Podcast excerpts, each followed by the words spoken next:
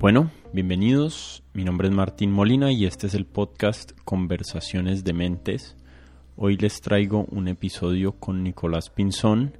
Nicolás es el otro fundador de 13% con Andrés Acevedo que tuve aquí conversando en el episodio anterior y aprovecho este espacio para hacerle una cuña cortica al último episodio que publicaron con Alejandro Gaviria que está buenísimo se los recomiendo que lo escuchen. Con Nicolás hablamos acerca de la importancia de la escritura para organizar las ideas, sobre la utilidad de los modelos mentales para uno entender el mundo. A Nicolás le ofrecí también la oportunidad de convencerme de lo valioso del reggaetón hizo un muy buen trabajo y también hablamos acerca de los posibles valores de la incoherencia y de la inconsistencia y por último terminamos hablando acerca de decir la verdad. Como siempre los invito a que se suscriban a este podcast en Apple Podcast, en Spotify, donde lo estén escuchando. Y si me quieren seguir o escribir, lo pueden hacer en Instagram, Facebook y Clubhouse y Twitter donde estoy como arroba codementes y ahí publico los episodios nuevos que van saliendo. Sin darles más vueltas, les dejo mi conversación con Nicolás Pinzón. Bueno, toma número dos después de, de, de problemas técnicos. Pero ya no vamos a repetir lo que dijimos, lo que fue fue. Ya se lo llevó el olvido. Lindo. He estado leyendo tu blog bastante, de manera bastante juiciosa todo lo nuevo que ha salido. No, ya en realidad me he leído todo tu blog. Se llama, ¿cómo se llama? Se llama Ocurrencia Esperada. Pues es raro, es raro porque yo empecé a escribir hace, o sea, abrí esa, es, en, es en Medium, es en Medium, que Medium es una plataforma de blogs.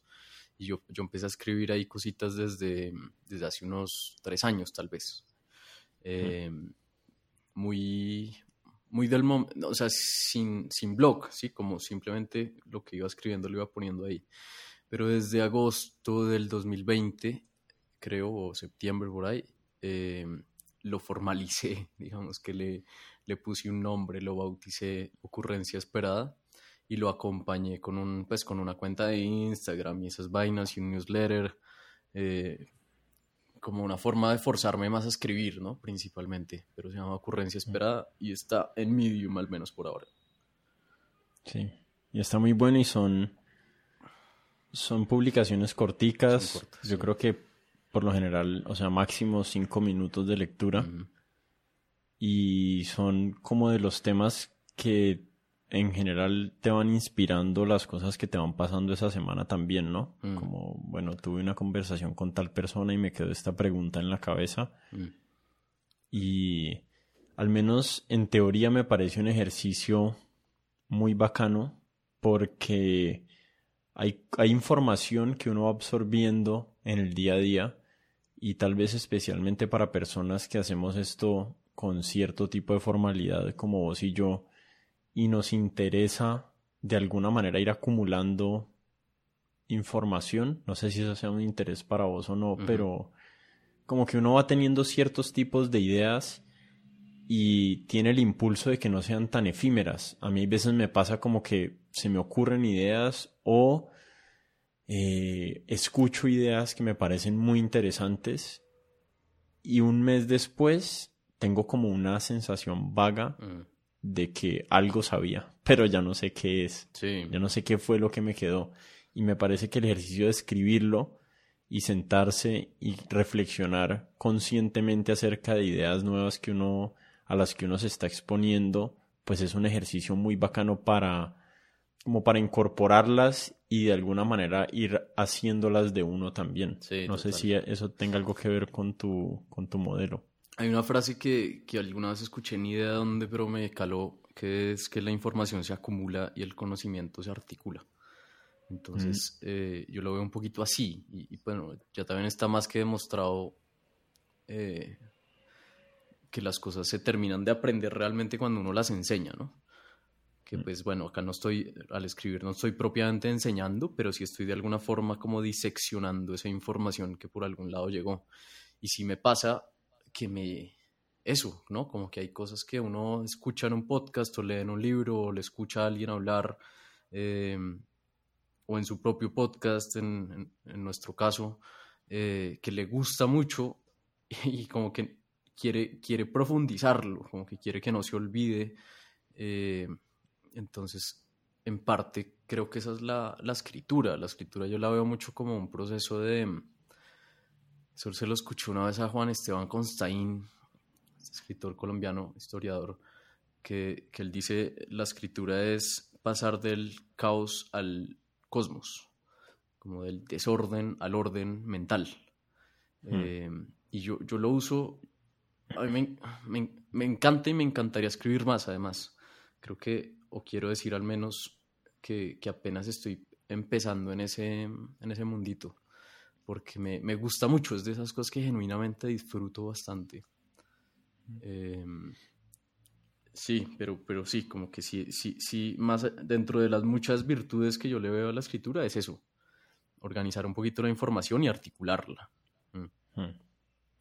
A mí en gran parte lo que me gusta es que te fuerza a, no sé cómo decir esta idea, que el proceso de la escritura de alguna manera te está forzando a la síntesis. Porque las ideas hay veces en la cabeza existen de una manera muy ambigua. No tienen ejemplos adheridos. Si yo creo esto o creo que entiendo esto, pero si lo tuviera que explicar, no tengo cómo transmitírselo a la otra persona. Y en el sentido que por más que tengas una idea, pero te demoras 45 minutos en explicarla, pues es una idea que, a menos que sea muy profunda o algo así, o, necesite muchos matices, pues es una idea que no es tan útil, que no te es tan útil en tu día a día y cada vez que te la reformulas a vos mismo, pues como que no es algo que puedes agarrar y aplicar. Y a mí lo que me gusta de la escritura, yo también trato de escribir textos corticos, pues con corticos me refiero como a menos de mil palabras. Ese, ese, es como mi target o mi objetivo. Y, siento que me ha ayudado mucho en eso, como en sintetizar mis ideas y decir, ok, esto es lo que creo y estas son las justificaciones o los argumentos que tengo para sustentar esta idea y ya no es algo en el aire. Sí. Em, sí, a, mí me gusta eso y me gusta cómo le echo mucha cabeza a cómo ah, volver una idea que parece, puede parecer compleja o que puede parecer incluso trillada Ah, con ejemplos con ejemplos chéveres, ¿sí? con ejemplos como, como, como, como que la gente cuando lo lea lo entienda o se relacione con eso, incluso uno. creo que es como esta idea de, de conectar puntos también, porque no, no me gusta hacer reseñas, por ejemplo, reseñas de, de, cosas que aprendo, no, no hago eso, no me gusta, sino más como, por el contrario, conectar dos cositas que aprendí y de pronto una idea que me sale ni idea de dónde para explicarla. E, ese es como el proceso que a mí casi siempre me gusta y, digo casi siempre porque no soy para nada metódico ni nada, eh, no tengo como una fórmula y, creo que no quiero tenerla tampoco eh, para, para, lograr sintetizarlo, pero sí, eh, pero de acuerdo, uno, uno busca la forma de eso, de explicar, de explicarse a uno mismo y de explicar qué es lo que tiene por ahí en la cabeza, me parece. es lo, lindo de la escritura. Bueno, entonces metámonos en el mundo de, las ideas y de tus ideas. Eh, el último artículo que escribiste ahí en el blog se llama Un consejo desactualizado. Sí. Eh, voy a leer. Uy, tremendo trueno que acaba de caer acá. Voy a leer el último párrafo y si querés, pues el, último párrafo es bastante explicativo de la idea mm. general de, del artículo, pero yo, digamos, yo leo este último párrafo y vos si querés le puedes explicar como en, de una manera más general qué es, qué es lo que estás tratando de comunicar ahí o cuáles fueron los ejemplos que usaste. Mm. Entonces el último párrafo dice así, no es solo persistir, el mundo es más complejo que eso. Hay que tener el coraje para empezar, la disciplina para avanzar, la resiliencia para seguir y la perspectiva para saber cuándo iterar, renunciar o persistir. Mm.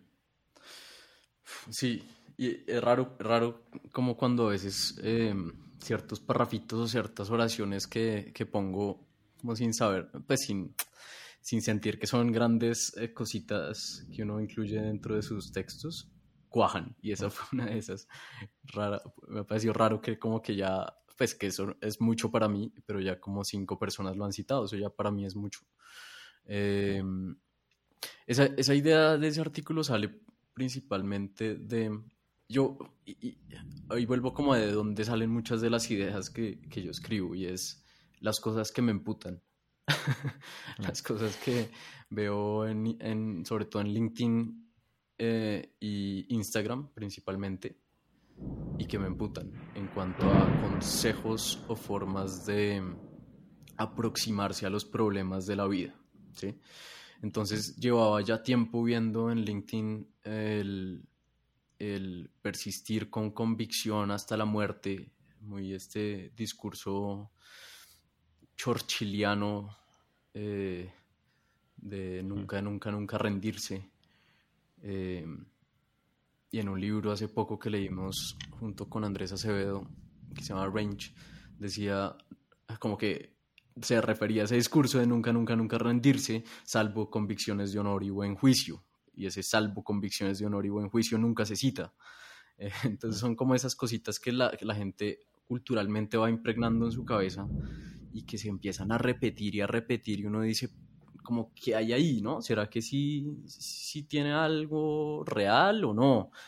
Y probablemente tiene cosas reales, pero también probablemente tiene muchas otras otros matices que nos están analizando, nos están exponiendo, y esos son los que a mí me gusta coger y, tratar de, de, ver, como ver otra perspectiva. Y pues a veces me gusta pensar, eh, me gusta pensar que pienso distinto, no sé si realmente lo hago, pero me gusta pensar que lo hago. Eh, sobre todo con consejitos y fórmulas que uno ve en redes sociales que me, pues, que me emputan. Entonces esta es una de esas. Yo me, me empecé a dar cuenta que y, también veo como lo que yo he visto. Entonces, por ejemplo, yo cuando era un joven fogoso universitario, hace no tanto, eh, me levantaba temprano a hacer deporte y ponía videos motivacionales, así como, como de esos que hoy veo y me dan risa. Y, y siento que la gente seguía con esos mismos consejos motivacionales deportivos para la toma de sus decisiones de carrera profesional o de vida laboral o de mm, otros procesos de aprendizaje o de relaciones incluso. Y, pues, lo que yo pienso es que eso es, es un desastre, pensar que todos somos deportistas, ¿sí? como el, el, em, el discurso del deportista de la eterna persistencia, de, la, de simplemente que solo sea la frecuencia y las horas de vuelo lo que cuentan, cuando vivimos y a veces no nos acordamos en un mundo muy complejo, eh, con muchas otras variables, ¿sí? Entonces, pues el deportista o, ciertos otros oficios súper loables y que me encantan, porque a mí me encanta como las historias de deportistas y eso, pero son historias particulares, no son historias únicas, ¿sí? Entonces, mm. por ahí va la, la, crítica en ese, en ese artículo. Dejar de ver eh, dejar de encarar la vida en general y en, concreto la vida profesional como deportistas que, hmm. que, se levantan y con, como con esta rabia empiezan a entrenar y sí, como que uno ve así el boxeador saltando lazo y sudando y uno dice, claro, es que así es que tengo que trabajar. Y no, pues no, pues hay muchas otras cosas, hay muchas, muchas otras cosas. La persistencia importa, yo creo que no es algo eh, que se debe olvidar, pero no debe ser como ese foco así tan idolatrizado, tan, tan lindo de, que todo es sudor, esfuerzo y sacrificio y convicción. Me, mm. es como un como algo que siento que no tiene ningún sentido y que, que, tiene muchos otros matices y muchas otras cosas que no se están viendo. Mm. En, en cierto sentido, ese meme de la persistencia sobrevive basado en como en las historias de éxito de quienes de los que lo han aplicado y hay un sesgo de supervivencia gigante en eso, ¿no? Obviamente estamos escuchando la historia de Michael Jordan y tal vez no, Novak Djokovic, que vos citas ahí, pero no se escuchan las historias de los pobres, de los miles o, tal vez millones de intencionados en convertirse en el próximo Roger Federer que fracasaron. Total.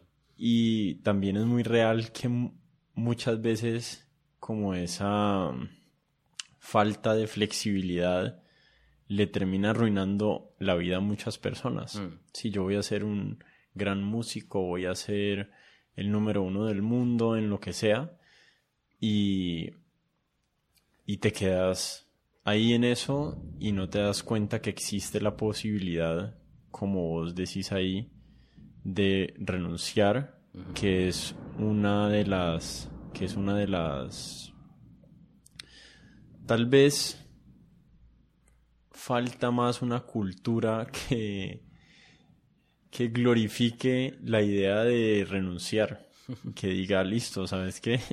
Es una virtud darse cuenta cuando las cosas no están funcionando. Mm. Eh, y obviamente los extremos para ambos traen efectos negativos. O sea, si intentas tres veces y te rendís, pues tal vez no es suficiente. Sí. Pero si ya vas en tu vez número 19 o 31, pues un poquito de razonamiento y de cálculo eh, no te caería mal, no, te haría daño para reasesorar cuáles son las decisiones que estás tomando y hacia dónde crees que va tu vida. Sí, total. Em, y creo que tú lo dices bien, creo que la virtud no es renunciar, la virtud es darse cuenta cuando renunciar, que es, distinto y,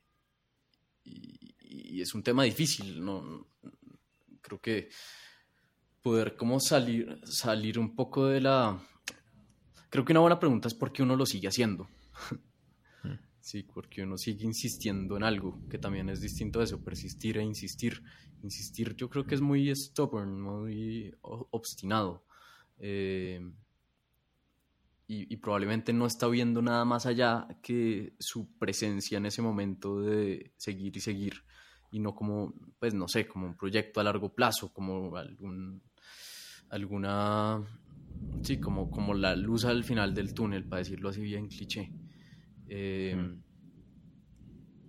si uno no se pregunta eso, pues de pronto está cayendo en un túnel cerrado y ya, y va a seguir avanzando y avanzando y avanzando, ni idea hasta cuándo, hasta que probablemente o tenga un una caída tremenda y se dé durísimo, o se dé cuenta que se le pasó toda la vida sin, sin pues no sé, sin lograr algo de placer, incluso de, diversión o lo que, lo que quiera, como cualquier métrica que uno quiera tener ahí. Pero sí, sí, creo que sí hay que no sé si darle más valor a la renuncia, pero sí tenerla más presente, al menos, como cuestionársela más. Yo, yo creo que igual la última opción debe ser renunciar, ¿sí? Entonces por eso como que me, me, me, quito un poquito de la idea del valor a la renuncia, sino como pensar cuándo renunciar. Y para eso mm. pues hay que cuestionárselo, cuestionárselo, y no está mal, ¿sí? poner en duda las cosas. Sí. Otra. Otra de esos memes que no te gustan o que de los que veo que que criticas un poquito o que sos un poquito escéptico en tu blog es el del vivir en el momento presente. Y también hablas acerca de él ahí como de una manera escéptica. Sí. Eh, creo que este es en, en el contexto de una conversación que tuviste acerca de la nostalgia en un episodio de Atemporal mm. y que vos tendés a ver mucho valor en el pasado y a tener como una perspectiva un poquito nostálgica. Creo que ya he escrito, si no estoy mal, dos artículos como hablando de eso y todavía no estoy del todo convencido con que, quiero pensar. Pero lo, mm. sé qué es lo que no quiero pensar. Pero ese tema de la nostalgia, eh, ese tema de la nostalgia salió en una conversación, en una de las primeras conversaciones también que tuvimos en la temporal con una persona que se llama Juliana González, eh, que es una académica de los viajes, académica filósofa, diría yo, experta en viajes, una, una mujer súper sabia, me pareció. Eh, y entonces yo, yo en algún momento le dije, yo siempre relaciono los viajes con nostalgia. Y, mm. y, detrás de ese momento, cuando yo dije eso, yo siento que la nostalgia está súper eh, romantizada. La, nostalgia tiene algo lindo, pero ya, voy para allá. Pero entonces ella me dijo, ¿por qué? Como, ¿por qué? Y, y, me dijo, la nostalgia es solo un detonador de dolor, que detrás esconde una apariencia de ser lindo, pero en realidad solo es una, un detonador de dolor. Después me enteré que nostalgia viene de nostos de, del griego, que, que, es el regreso de... El ¿Cómo es que es? El, el regreso de Odiseo a Ítaca en un viaje doloroso. ¿sí? Entonces, eh, la raíz incluye también el dolor del regreso. Eh, y así con todos los héroes griegos homéricos. Eh, y como que ahí me cuestioné mucho y, dije como en verdad no sé por qué está tan romantizada la nostalgia, creo que está sobre romantizada la nostalgia, igual sigo sintiendo que es linda, pero desde ese momento, y no en ese momento, sino que me quedé pensando meses eh, en mi relación con la nostalgia y sí me di cuenta que es mucho más dolorosa que linda, a pesar de que mm. igual es linda. Eh, pero entonces tampoco, tampoco se trata de olvidar el pasado, aunque tampoco se trata de abstraerse de todos los momentos difíciles o incluso lindos que uno tuvo, sino verlos de otra forma, ¿no? Verlos como de cosas que uno vivió y listo, y que de pronto aprendió según la narrativa que uno le quiera dar, creo yo. Eh, pero entonces después viene el vivir el presente, ¿sí? Que es como abstraerse del pasado y no mirar hacia el futuro. Pareciera ese discurso, o al menos si se ponen frasecitas. Sé que seguramente muchos coaches y muchas personas de mindfulness eh, tienen una teoría más eh, profunda que eso, pero a, punta de frasecitas se ha vuelto eso, se ha reducido a eso. Em, y, yo, y yo como que pensaba, pucha, vivir el, ¿qué, ¿qué, es eso, no? ¿Qué es eso de vivir el presente? Empezando por ahí, yo el presente, ahorita me está rascando la nariz, Ahorita tengo un poquito de dolor de garganta, de, dolor de barriga. estoy, estoy poniendo ejemplos. Tengo frío. Eh, no nos estás dando tu, y estoy bien, tu sintomatología. Estoy bien, pero como que digo, como, pues, eh, no sé qué es eso, ¿sí? Como que, entonces, bueno, uno puede intentar meditar y, tú sabrás más de esto, Martín, que yo, de, de, de los beneficios de la meditación y todos esos cuentos. Está bien, yo no critico el, tratar de vivir el presente, pero creo que nuevamente como con, el, con, el, con la persistencia se queda corto. Hay mucho más. Y para mí el pasado es fundamental para lo que uno es uno ahora. Y el futuro existe. Es raro, no existe. pero, mm. pero igual es como la línea temporal que uno va teniendo y que si uno no se está proyectando hacia algo que no necesariamente es tener una visión de la vida ni un plan específico, es proyectar un poquito, ¿no? Como proyectar un poquito, eh, nuevamente, como tratar de ver la luz al final del túnel si es que uno se siente en un túnel, o, o, anticipar un poquito los problemas, o no sé, como que para mí también tener una visión de futuro y también de construir hacia futuro es fundamental. Si uno se queda solo en el presente, es que, es que no es nada, es que creo que, creo que el presente casi que ni existe existe mucho más el pasado y el, y el, futuro, el presente, es que no sé ni qué es, ¿sí? Entonces es, es como otra de esas eh, críticas que me gusta hacer, porque siempre he dicho ya como, como un par de veces que para mí el presente es pura rinitis, no es mucho más que rinitis.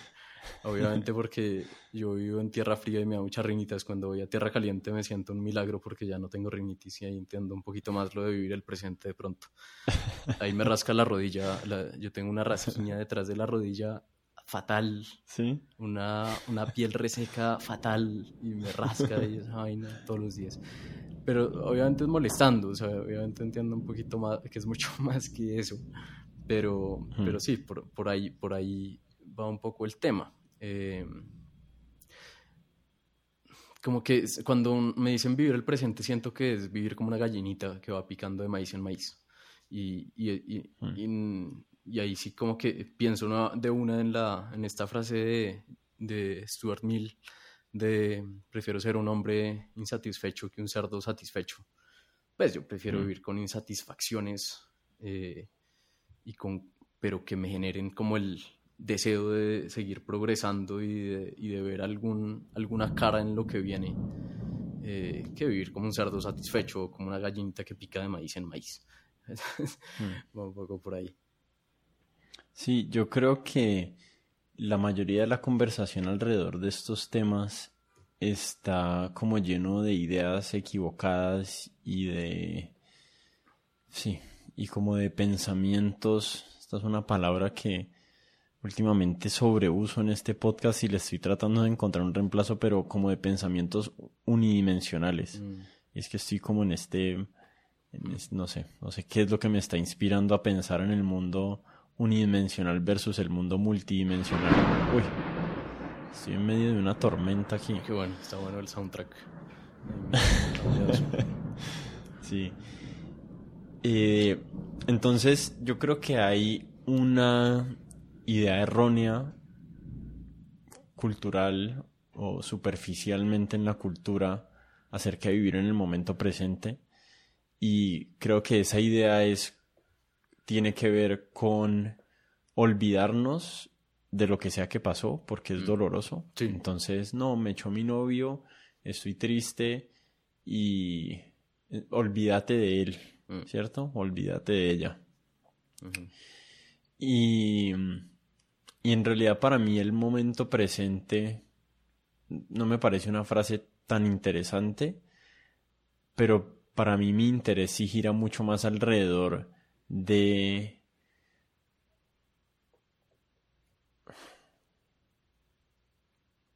como de abrazar o entregarse completamente a las situaciones que uno está viviendo.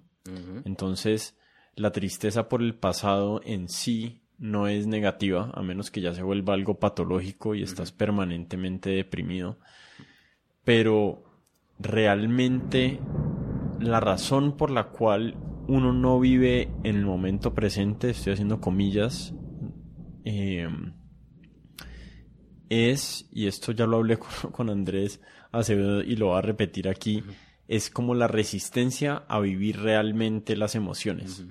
Entonces, sí, sí, sí. si uno se entregara completamente a esa nostalgia, esa nostalgia no tendría como volverse patológica, porque solamente es algo que vivís completamente con todo tu ser y el cuerpo tiene, y esto, esto se lo escuché extrañamente al comediante Louis C.K., y él dice, y él decía, estaba tratando de escribir su relación con su celular y él decía, bueno, voy manejando y en un momento siento tristeza y lo primero que hago es como reactivamente buscar algo en mi celular o tratar de llamar a alguien así como de una manera súper desesperada.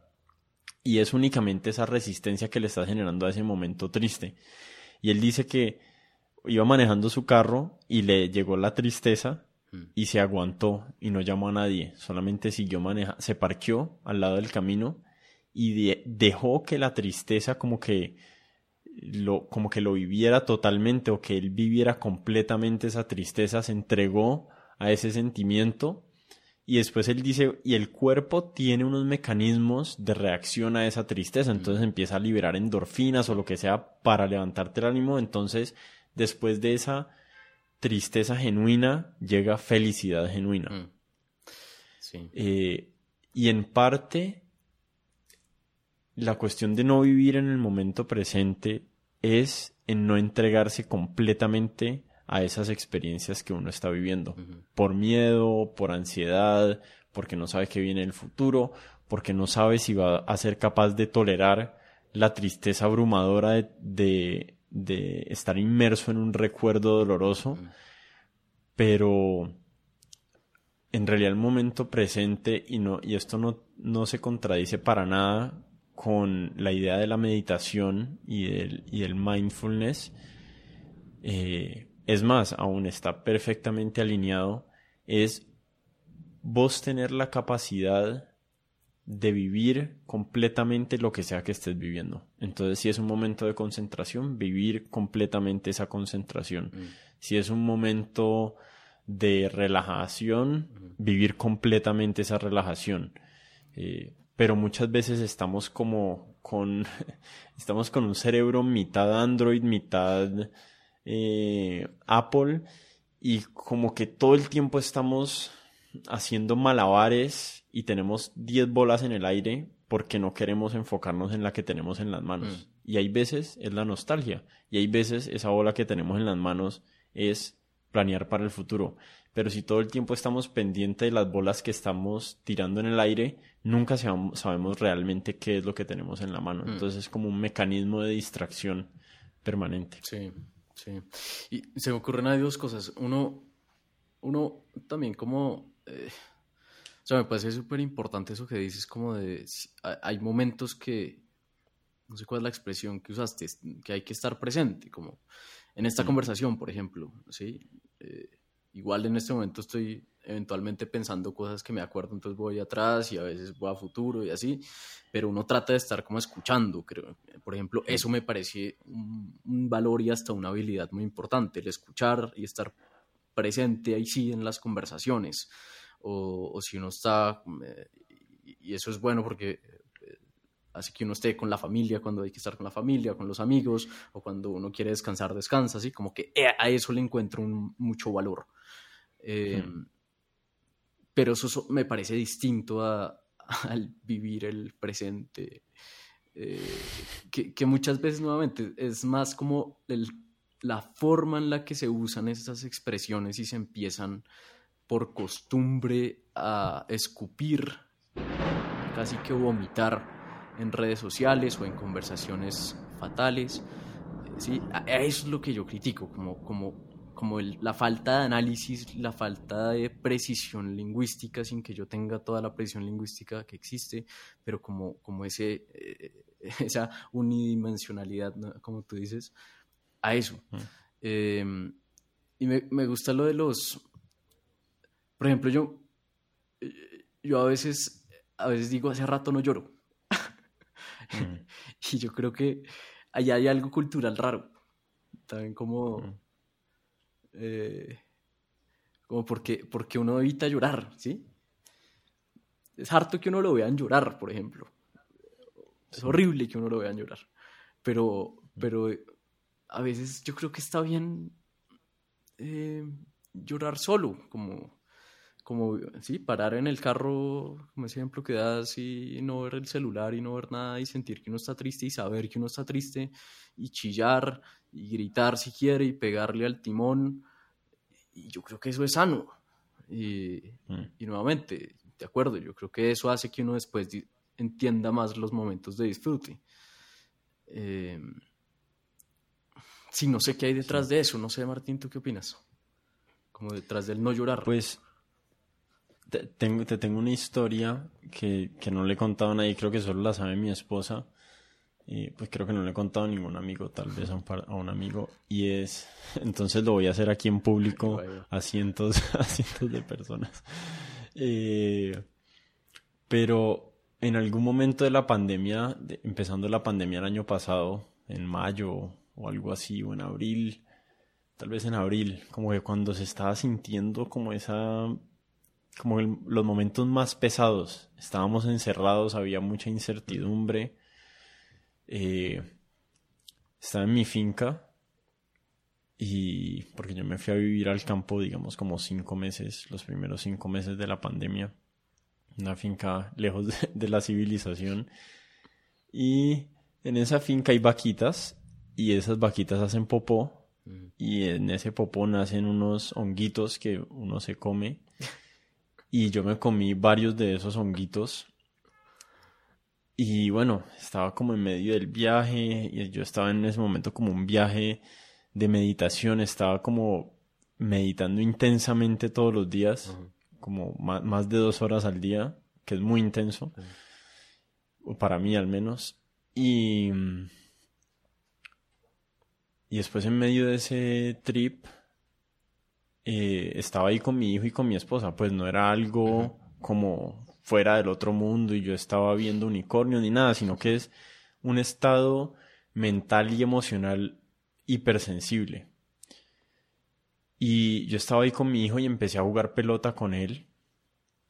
Y, y en un momento me entró como una sensación abrumadora de querer llorar y sentía como si tuviera el peso de todo el dolor del planeta mm. eh, como en mis hombros, como que sentía empatía o, sentía que podía sentir el dolor del mundo. Obviamente no era así, pero esa era la sensación que yo estaba sintiendo. Inmediatamente como que me entró en la cabeza, no, no, o sea, no, no quiero vivir esto en este momento. Le voy a huir a este sentimiento, voy a ver con quién hablo, qué hago, si miro el celular, si pongo una música que me ponga alegre. Y esa fue mi reacción inicial. Y después por alguna razón dije como no, no, voy, voy a, voy a vivir totalmente esta sensación de angustia y de desolación que estoy teniendo y nada en mi vida estaba mal, o sea, mi, mi, vida estaba perfecta, pero solo la idea de que hubieran personas sufriendo en ese momento, que es el estado natural de, del mundo, pero en ese momento se sentía más agudo, me, me agobió y lloré, creo que por ahí tres horas seguidas. No podía parar de llorar, solo lloraba y lloraba y lloraba y lloraba y lloraba y lloraba. Y no me sentía mal por dentro, no me sentía triste, no sé exactamente qué era lo que sentía, pero lo que sé es que no podía parar de llorar. Y lloré esas tres horas en la, en la ducha, en la cama, sentado afuera al lado de un árbol, con mi esposa, con mi hijo. Eh, y ya, y no sé qué, no sé qué pasó, fue como una catarsis. Sí y fue una cosa impresionante. Fue tal vez uno de los momentos más bonitos de mi vida, esas tres horas de llorada.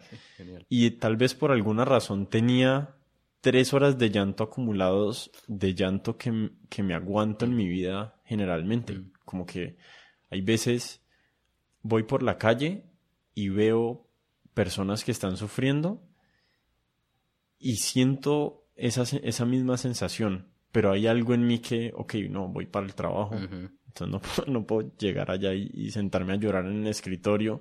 Y todo eso lo estoy aplazando, en algún lugar lo estoy guardando y tal vez esos honguitos de popó de vaca ah, me abrieron esa puerta y me dijeron, mira, aquí todo esto sin revisar, yo creo que es hora de mirarlo. Y ya, tres horas de llanto No tenía ni idea de que del popó de vaca salían esos honguitos con la gente. No tenía ni idea, qué buen dato. Pero, pero sí, yo creo que, ah, no sé, eso no quiere decir que uno esté mal. Eso no quiere decir que uno esté jodido, ni, ni deprimido, ni, ni idea. Nada, es como un estado natural, ¿no? Nacemos llorando, porque después nos, nos quitamos tanto ese, ese llanto. Eh, es que es una expresión como fetal, ¿no? De pronto es un poco por eso, como sentir que somos fetos otra vez. Pues no fetos, recién nacidos, casi fetos. Es muy raro el llanto, es muy extraño. Em, o es la vulnerabilidad asociada, tal vez. Sí, sí, últimamente también he oído harto de la vulnerabilidad, ¿no? Como que también es uno de esos conceptos que, que se empiezan como a poner de moda, tal vez principalmente por Brené Brown. Y me gusta. Ojalá, ojalá no la quemen tan rápido porque es como mostrar, es como mostrar la imperfección humana. A mí me encanta eso. Mm. Como que yo sí que si algo le temo o de alguien me genera, si algo me genera mucha desconfianza, es una persona que se muestra muy perfecta o que no se ríe de sí misma nunca. Pues que es casi lo mismo. Mm. A mí eso me parece, me parecen dos características humanas que casi que lo hacen inhumano. A mí me parece. Mm. A mí me gusta como las, como, estoy generalizando, pero lo he visto en muchos casos de amigos, eh, como las mujeres salen más rápido de las tusas, por ejemplo. Y, como que entre ellas, yo no sé si tienen como un pacto que no, nunca me han contado, eh, de decirse, vamos a estar triste una semana. Estoy inventando, obviamente, pero, pero es como que se dan un término de estar tristes, ¿sí? Y después de eso, algo pasa y ya.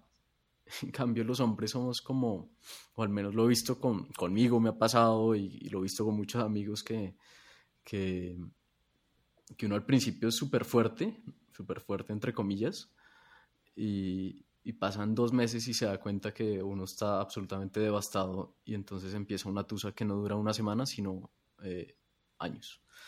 Es muy mm. raro, es muy raro esa concentración. Es extraño, es extraño eso porque yo tengo la misma, o, he, intuido lo mismo y he visto lo mismo y, y nunca lo había pensado así, pero tengo amigos hombres que les han durado tusas tres años y no conozco de algo similar en ninguna amiga mujer. Mm. o, tal vez deben existir, ¿no? Total. Pero sería interesante ver cómo es como la distribución de tiempo en el cual uno pasa entusado para hombres y para mujeres y ver si hay alguna diferencia.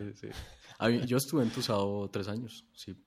¿Sí? Sí, y en parte todos estos temas de abandonar la nostalgia y de la romantización de la nostalgia vienen un poco de ahí. Ese, ese artículo, de hecho, que se llama, creo que se llama La, la, tiranía de la esperanza, se llama. Em, mm. Ese es el artículo más personal que hay en mi blog, sin duda. Sin entrar en los detalles del caso, es el más personal, como el más catártico, se dice así, que, que genera catarsis en mí. Ese, ese, es, ese es ese artículo. Eh, fue como. Fue, fue súper liberador publicarlo. Ya lo había pensado, lo había pensado, le había hecho cabeza. Fue muy liberador. Eh, creo que también para eso sirve la escritura.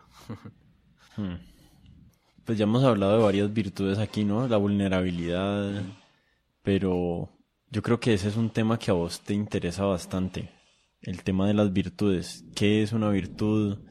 Eh, estaba pensando en otro de, tus de tus posts en tu blog y era acerca de la curiosidad. Mm.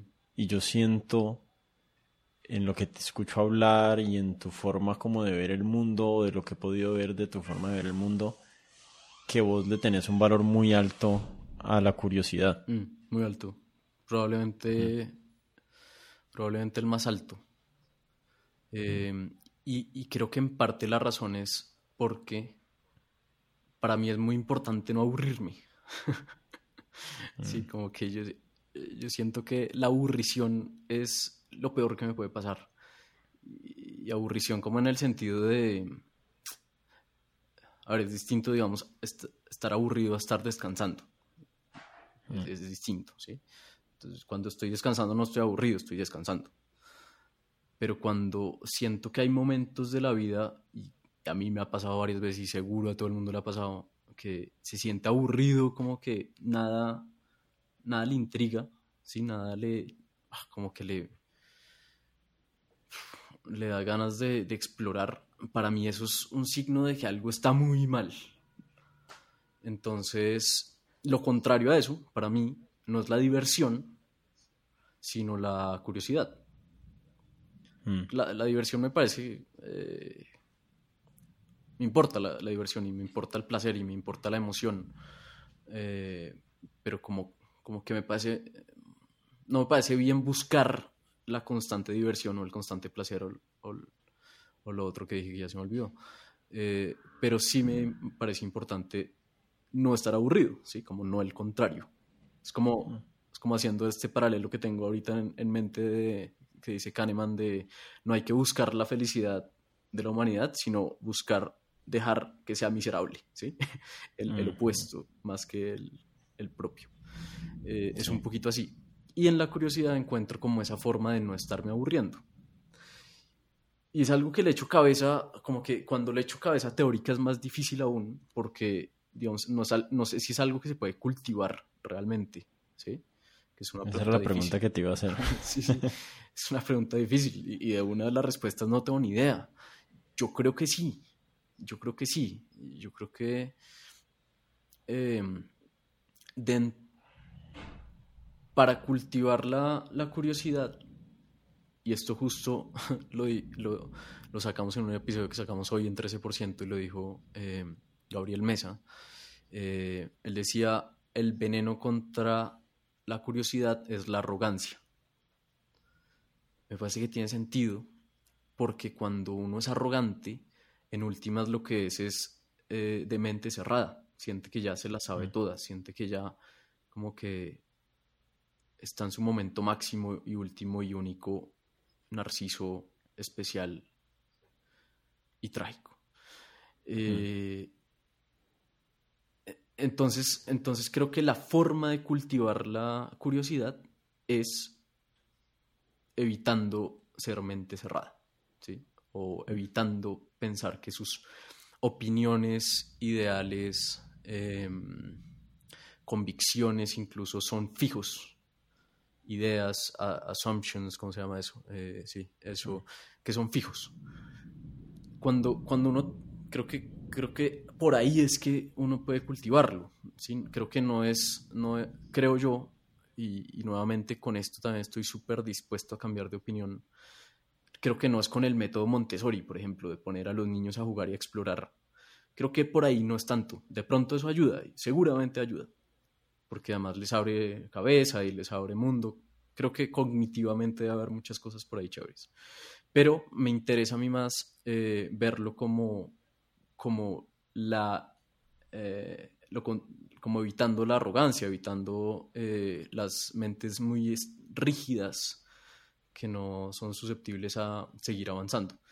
Porque la curiosidad es eso, saber que uno no sabe un montón de cosas, ¿sí? y vivir con eso, como sin la angustia de saberlo. Pero, pero tal vez la curiosidad es saber que uno no sabe y querer saberlas, porque tal, vez uno podría quedarse ahí como, no, es que yo no, yo no sé nada. Y ya, eso, es un buen punto, sí. Eh, Te faltó la otra mitad de la receta. la otra mitad, totalmente de acuerdo, porque sí, uno puede quedarse en la ignorancia tranquilamente. La ignorancia es como otra, como otra arista por evitar. Creo que me parece un súper buen punto, porque la, ignorancia es la complacencia. Y la complacencia para mí es casi la aburrición. Entonces llega como al mismo punto. Creo que, creo que, y esto lo estoy pensando además en este momento algunas cosas, eh, la forma de cultivar la curiosidad es evitando la arrogancia y evitando la ignorancia. Me gusta eso. Eh, no sé. Hay, desde mi modelo mental, yo creo que la aburrición en muchos sentidos es como tu incapacidad de direccionar tu atención. Como la aburrición está vinculada a la dispersión mental. Mm. Porque hay demasiadas cosas interesantes en el mundo y la única razón, o sea, en una habitación, la que sea, hay suficientes cosas interesantes como para uno no aburrirse, mm. sino que la incapacidad que uno tiene de sostener la atención en algo es una de las grandes fuentes de aburrimiento. Entonces necesitas estar constantemente bombardeado por innovación o cosas nuevas, no, no, y no sé si innovación es la palabra correcta ahí, pero por sí por fenómenos novedosos, porque si no empiezas a caer en un estado anímico de porque no estoy entretenido o porque no estoy percibiendo novedades, entonces estoy aburrido. Mm. Y realmente eh, y, en, y en gran parte la meditación es una gran herramienta para esto, porque cuando uno logra tener como cierto control sobre dónde pone su atención, casi siempre encontrás algo interesante por investigar donde sea que estés. O sea, estoy aquí en mi casa y estoy pensando en un tapete que tengo aquí al lado y, y, de alguna forma no solo la meditación, sino que las drogas también te hacen caer en cuenta de eso. O sea, uno se come un trip de ácidos y uno se queda mirando ese tapete una hora y media. y en realidad el tapete no cambió y tu contexto no ha cambiado. Mm. Lo único que ha cambiado es tu percepción de lo que está alrededor tuyo. Mm. Estaba pensando, también se habla mucho como, como dentro de este tema de la curiosidad y de explorar y en fin, como de, mm, de la mayéutica o, o, ahora de los primeros principios, que en últimas es preguntarse el porqué de todo. Hmm. Y a mí me gusta mucho esa idea, como idea, pero entonces yo me imagino a mm, Sócrates preguntándose el porqué de todo y no quiero hablar con Sócrates. Qué mamera. ¿Sí? Qué jartera hablar con Sócrates. Y, y, lo pienso como... Obviamente lo eh, estoy molestando. Eh, pero como que esta idea de preguntar el por qué, el por qué, el por qué de todo también tiene que tener su límite y también tiene que tener su forma de hacerlo. Eh, mm. Entonces como que, el, sí, como que suena muy bien, claro, el por qué, el por qué, el por qué, y los primeros principios y todo. Sí, sí, pero, pero entonces ¿con qué actitud se hace? ¿Sí? Se hace con esta mm. actitud de todo lo que usted esté diciendo lo voy a poner bajo tela de juicio. Qué jartera hablar con una persona así. Por el contrario, creo que me gusta más o así lo, así lo pensé cuando, cuando tú estabas hablando ahorita, como la, como la capacidad de asombro para entender algo, ¿sí? Mm. Que me parece distinto, que también hay que hacer preguntas de por qué es, por supuesto, pero, pero es como con otra forma de abordar los porqués, es como unas ganas de entender y no unas ganas de cuestionar, ¿sí? Como de cuestionar en el sentido de como, como del fiscal que quiere hacer quedar mal al otro. Em, que es algo, sí, como que le, le, echo cabeza también a eso, como que, que, que es esta que, ¿Qué tipo de curioso quiere ser uno? También es otra pregunta. Y al menos yo quiero ser... es distinta a la Inquisición. Exacto, Inquisición. Eso, sí, y ahí... ahí este, este libro me, me, gustó mucho, es el último libro de Adam Grant, que se llama Think Again, me gustó bastante y empieza el primer capítulo con em, una idea de cómo, em, como cuando tenemos discusiones o tomamos decisiones o, abordamos ideas, normalmente los seres humanos nos quedamos con tres disciplinas, como que las abordamos desde tres disciplinas, oficios. Una es la del fiscal, otra es la del em, el preacher, el, predicador, y otra es la del político. El fiscal es el que quiere hacer, que, ah, como hacer ver que el otro está mal siempre, ¿sí? Mm. El predicador es el que siempre muestra su verdad y el político es el que dice lo que la gente quiere oír, ¿sí? Entonces ahí me, gustó mucho esa forma porque me parece que tiene mucho sentido, me parece que sí, sí, actuamos los seres humanos mucho en esas tres formas de, como en esos tres oficios. Eh, por el contrario, él propone la, la, actitud o la mentalidad de científico, que, que, es un poco eso, tener una hipótesis y salir a experimentarla como con esta capacidad de, de ver qué hay en el mundo en realidad, de qué, qué nuevas cosas le pueden aportar a uno otras conversaciones, uno cómo puede cambiar de opinión, uno cómo está mal o uno cómo está bien y puede reforzarlo, ¿sí? Como que esa mentalidad me parece mucho más, mucho más chévere, e, es, es al menos con la que yo quiero intentar abordar la curiosidad, no con la del mm. fiscal, inquisidor. Mm. Ver algo en el mundo, generar una hipótesis o un modelo mm. y después salir a compararlo a ver qué tan verídico es. Sí, que también es, es distinto a no tener opiniones, ¿sí? Es válido tener opiniones, es válido tener ideas, pero bajo el lente, como la pregunta es bajo qué lente la quiere tener, si bajo un lente absoluto e inamovible o bajo un lente que uno está probando, experimentándolo y ¿sí? probando la hipótesis en últimas.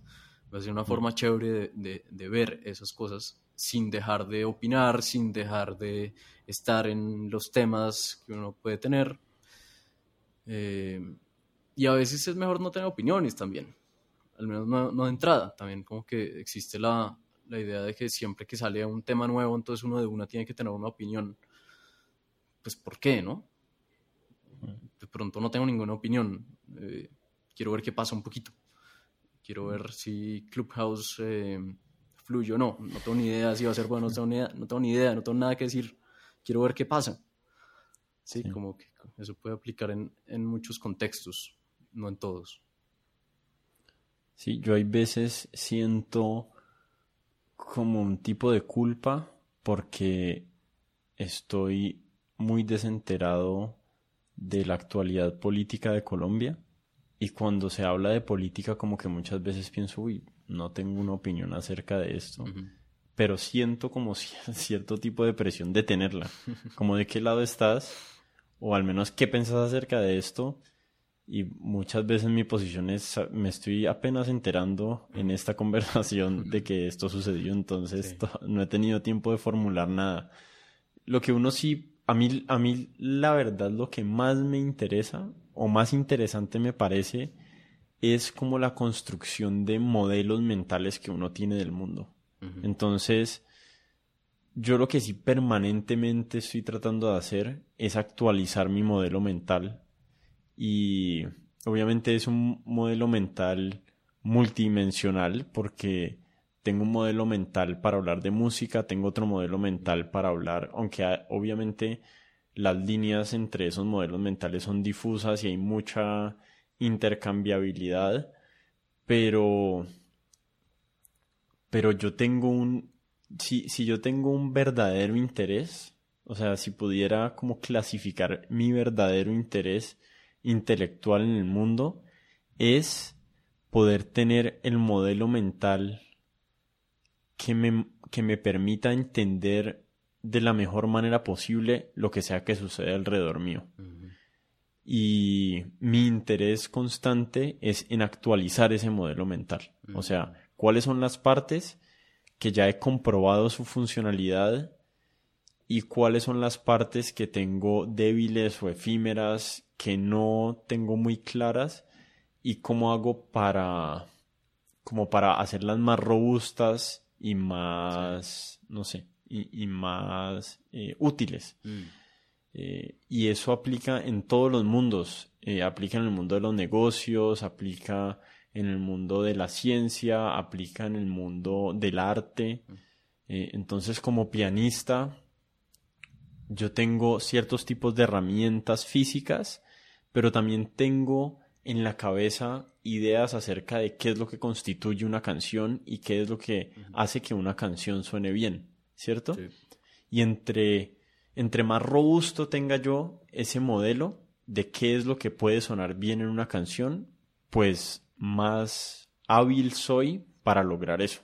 Mm. Si, si, si mi modelo musical, cognitivo, eh, o creativo, como sea que se le quiera decir, únicamente es funcional dentro de un parámetro musical muy eh, angosto, entonces yo sé hacer canciones vallenatas, no sé, mm. por decir algo, o yo sé tocar el acordeón en canciones vallenatas, pues entonces ese modelo tiene aplicabilidad dentro de ese contexto, ¿cierto? Eh, y si uno va expandiendo y expandiendo y expandiendo ese modelo, pues ya uno puede ser funcional como músico en muchísimos más contextos musicales, que es algo muy bacano. Mm. También la especialización es interesante, pero yo soy una persona que le interesa poco la especialización. A mí me encanta como tener un poquito de todo en el mundo mm. y especialmente tener modelos que sean trasladables, como hay, ciertos modelos básicos del mundo, como esto de observación, hipótesis, eh, experimento. Eso es básico, esto es algo básico que es, es, un, es una unidad básica de un modelo mental que es traducible a casi todas las áreas del mundo. Y entre más de, de, esos uno tiene, pues más útil es uno en más contextos. Ese, ese modelo mental lo tienes solo en la memoria o, o eso se ve, digamos, en un documento de Excel? Em, no, lo tengo en mi cabeza. Mm. Digamos que el reflejo de ese modelo mental es lo que escribo y lo que digo en este podcast. Mm. Y es como la mezcla entre los datos que puedo decir aquí, ok, en 1951 pasó tal, o en 1940 y lo que sea, tiramos una bomba atómica de no sé cuántos kilotones. Entonces, esos son datos. Y después el modelo mental es lo que sea que me permite aplicar ese conocimiento para resolver problemas nuevos mm, o entender problemas nuevos. Buenísimo. chévere. Sí. Entonces hablemos de música. Hablemos de música, de una. Eh, quiero. Es de mis temas favoritos, me... advierto. ¿Sí? Quiero que me quiero, quiero que me convengan, convenzcan, convencer. ¿Cuál, cuál es el, cómo se, cómo se conjuga esa palabra? Uf, ni idea. ¿Convenzcas? Quiero que me convenzas. En caleño creo que es conven, convenzcas. Sí, creo. No, no, está difícil de conjugar. Quiero convencerme o que alguien me convenza sí del valor del reggaetón. y vos sos, vos sos el... Eh. sos el candidato número uno. Primero y último. Esa es la única oportunidad que le voy a dar. Uf, qué, duro. O sea, tengo, tengo a mi espalda toda una industria. Y, la vaina es que yo soy pésimo convenciendo. Em, a mí me encanta la música en general. Como que si, digamos, estas...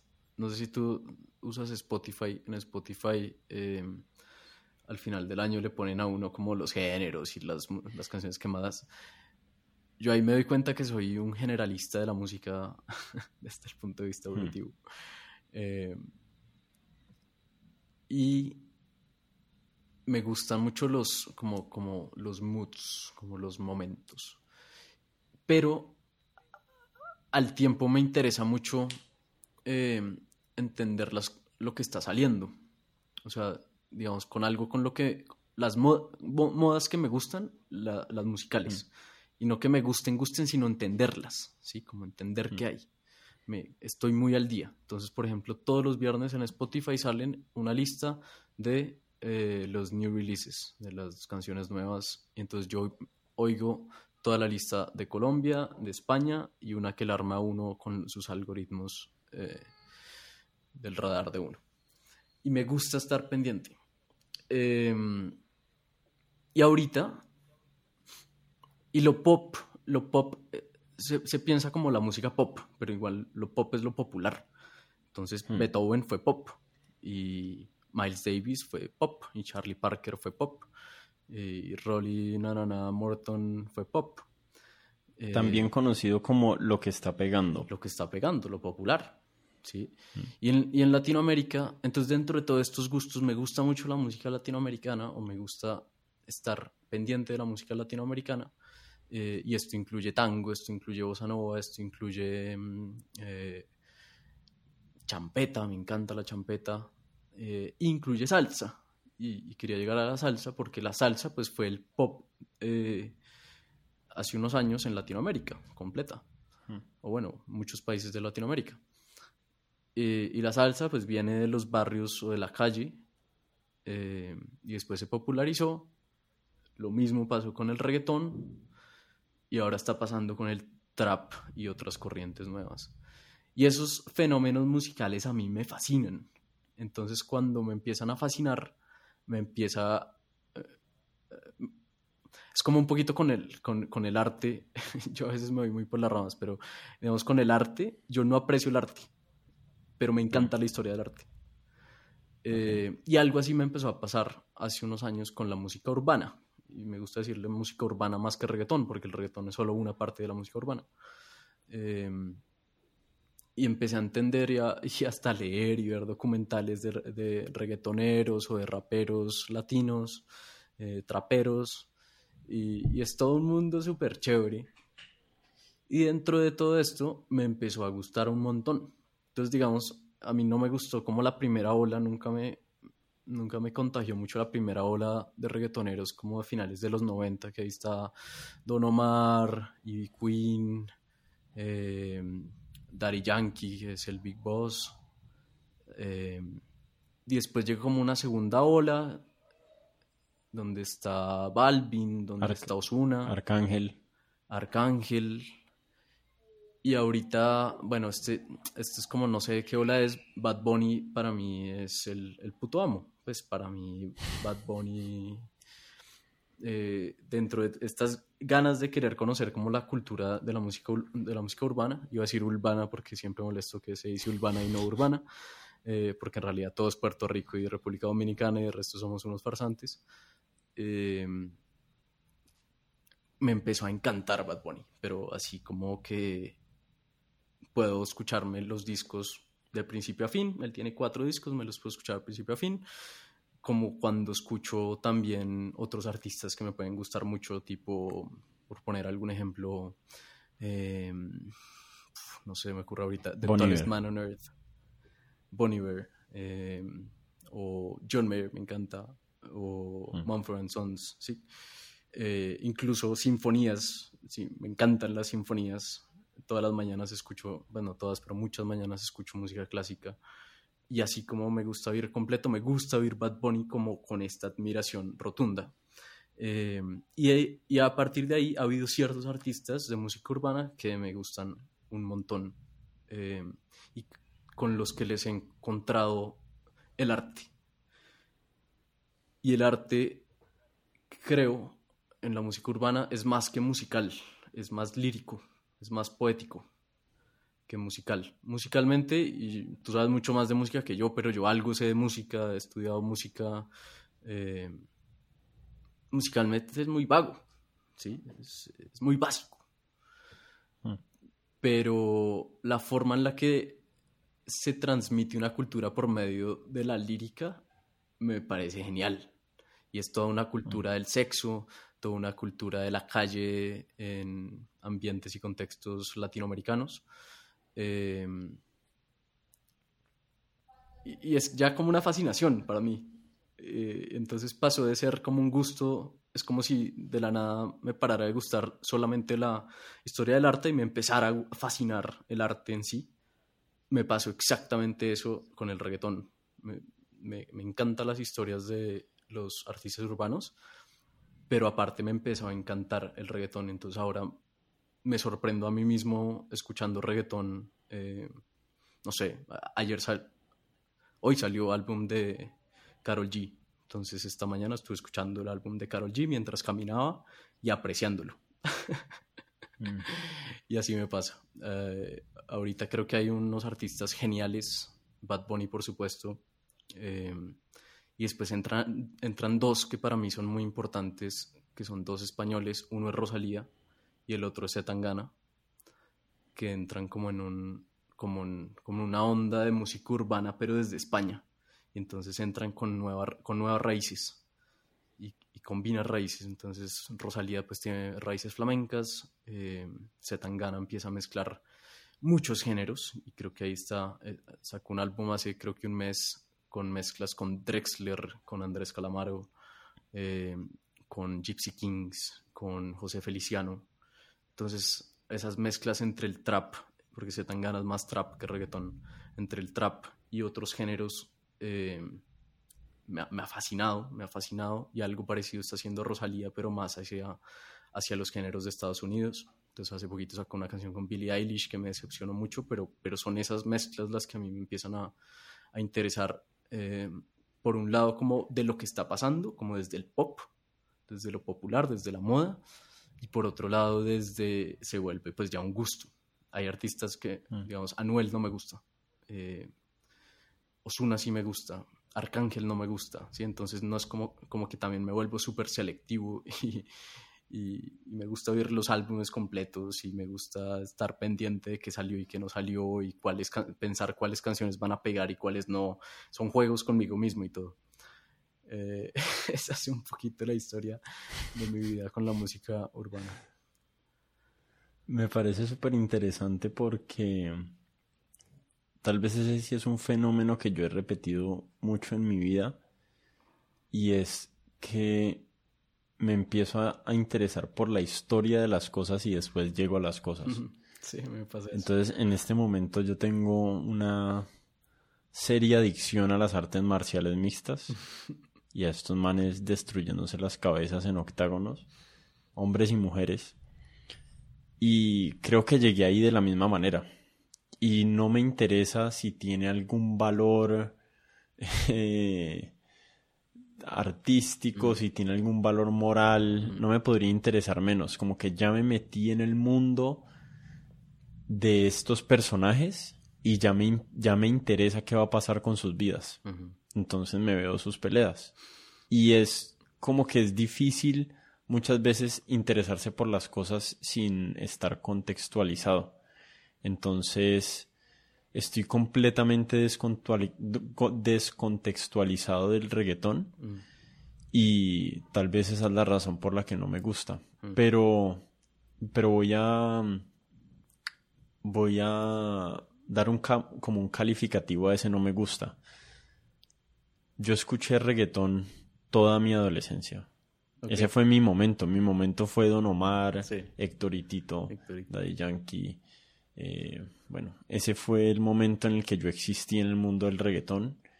Y después le dejé de poner atención y ya siento que es como que es un tren que va pasando, pero yo no voy montado en el tren. Entonces no me interesa qué pasa con ese tren del reggaetón. Y tal vez deje de existir en el contexto en el que para mí el reggaetón tiene más sentido y es en la rumba, porque es que bailar reggaetón es delicioso. Y, y no sé, como que no me he podido volver a montar en ese tren. No, hay veces tengo como ciertos tipos de pensamientos medio mojigatos, como, ah, es que estas letras o no sé qué, pero la verdad eso me parece, me parece medio irrelevante o sea, yo veo películas de gangsters matando gente, cortándole las rodillas, arrancándole las uñas, y no, y no creo que eso me vuelva más violento. Entonces no creo que cantar canciones acerca de que estoy perreando me vuelva misógino ni nada. No, creo que haya una conexión eh, literal psicológica entre una cosa y la otra. Hmm. Y por el otro lado, sí me encanta el hip hop. Ah, y escucho mucho, mucho hip hop. Mm. Y la, la, excusa que tengo en este momento en mi cabeza es que para qué voy a escuchar reggaetón si existe el hip hop. Y el hip hop es como la versión buena del reggaetón. El hip hop ya pasó, ya vivió todo lo que vivió el reggaetón. Y ahorita la calidad del hip hop, o sea, en términos de producción, claro que el reggaetón ya los está alcanzando porque están usando los mismos productores, pero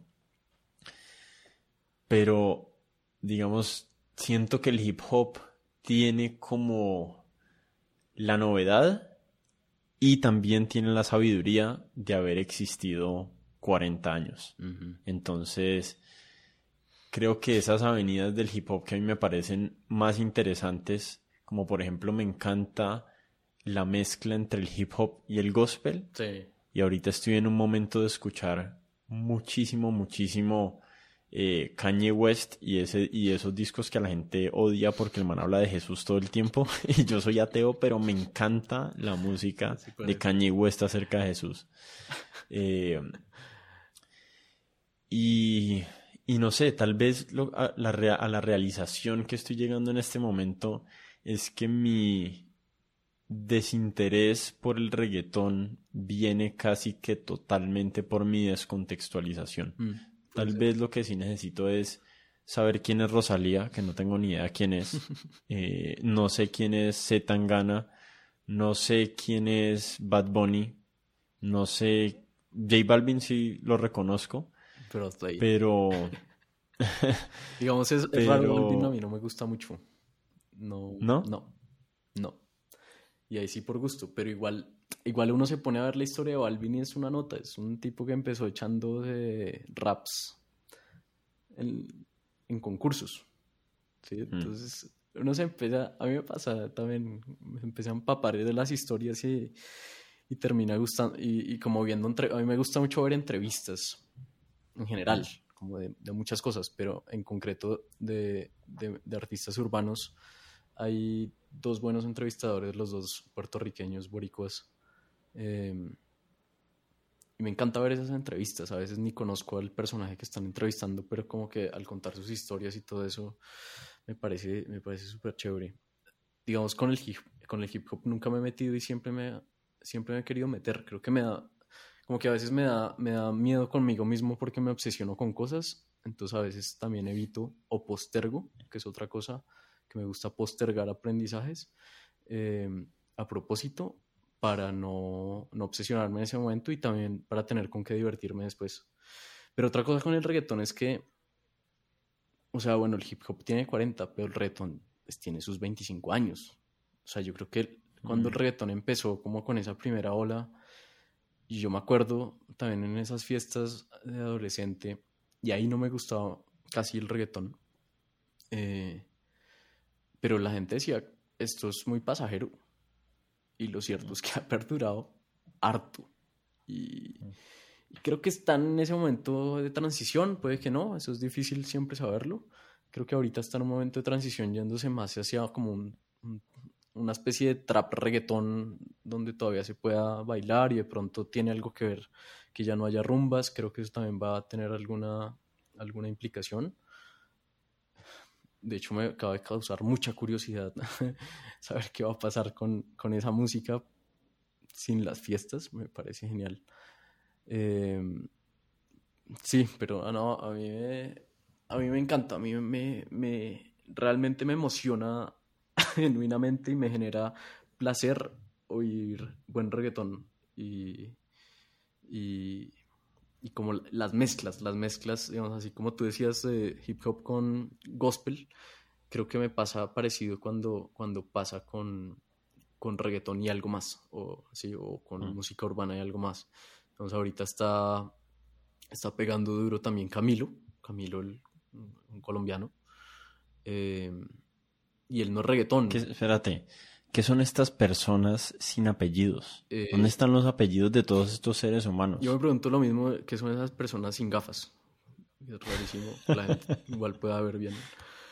Pero, a ver, se llama Camilo Echeverry y, ah, la historia de él es, es chistosa porque él estuvo en el Factor X cuando tenía 13 años. Eh, entonces se volvió famoso a los 13 años pero después desapareció de escena y hasta ahorita es que está volviendo a aparecer y está apareciendo con mucha fuerza. Y él, él es más IC pop, de lo que se entiende por pop desde la música, y, y está haciendo unas mezclas bien chéveres con, con, artistas urbanos y suenan, suenan, a mí me parece que, que esas cosas empiezan a pegar y empiezan, así que la música evolucione también, lo vuelva, lo vuelva mm. divertida. Mm. Yo tengo un juicio en la música que no sé qué tal te parezca. Y sufre un poquito del mismo sesgo que estábamos hablando antes, que es del sesgo, estoy, me estoy volviendo boricua. Eh, sufre un poquito de, de sesgo de superviviente o sesgo de sobreviviente, no sé cómo se dirá cuál de los dos. Pero o sea, una vez publicada la música, yo creo que la música buena tiende a sobrevivir. No tiende a ser popular toda la vida. Eh, digamos, para mí, Boniver es música del nivel de los Beatles, por ejemplo. O sea, yo de, ese mismo nivel de relevancia, sí o mejor. Eh, a mí me gusta mucho más Boniver que los Beatles. Pero creo que es música tan transformadora como los Beatles, solamente que en el contexto que ha existido, pues nunca se ha vuelto como un mega hit. Tuvo su momentico, un tiempo, pero no creo, digamos, que la música que él haga la vayan a escuchar la cantidad de personas que escucharon Despacito de Daddy Yankee. O sea que no, no va a existir el mismo fenómeno mediático pero yo apostaría a que esa música va a sobrevivir 500 años igual que la música de, bueno, estoy exagerando un poquito, entonces 400 años igual que la música de Mozart. Eh, para mí tiene la misma potencia esa música que, que los mejores conciertos para piano de Beethoven. Eh, no, no, sé exactamente cuál es la comparación que estoy buscando, pero para mí esa es una música profunda de, de la realidad de, ser un ser humano. Transmite algo muy genuino acerca de qué es esta existencia como ser humano en el planeta Tierra. Y, y creo que la música, y creo que la música que es eh, así, de ese nivel, tiende a sobrevivir décadas, siglos y todavía no lo sabemos, pero tal vez milenios. Mm. Dudo que la música de Don Omar vaya a sobrevivir 200 años. Me parece poco probable. Mm.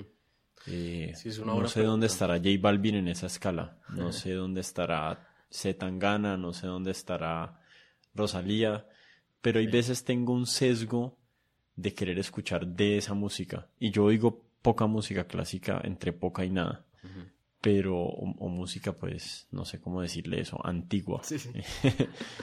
Porque está romántica y está el barroco y está todo eso, pero le decimos música clásica. Pero sí, no sé, como que siento cierto placer en escuchar un tipo de música que yo creo que va a ser perenne. Yo incluiría a Billie Eilish en ese en esa categoría. Siento que hay algo ahí, algo pasó en ese momento o está pasando en este momento con esa mujer y el hermano que están haciendo una música que le toca las fibras más profundas a uno de, la, de, de ser un ser humano. Hay veces es con alegría, hay veces es con nostalgia, mm. pero hay algo muy profundo ahí y tiendo a querer únicamente escuchar de esa música que siento que me está tocando en esos niveles. Sí, pero raro, es raro preguntarse por qué, ¿no?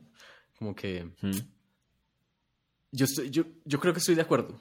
Yo creo que estoy de acuerdo y creo que esos dos son muy buenos ejemplos actuales, Bon Iver y, Billie Eilish, de, de, probables artistas que puedan perdurar por más de, pongámosle, más de 200 años.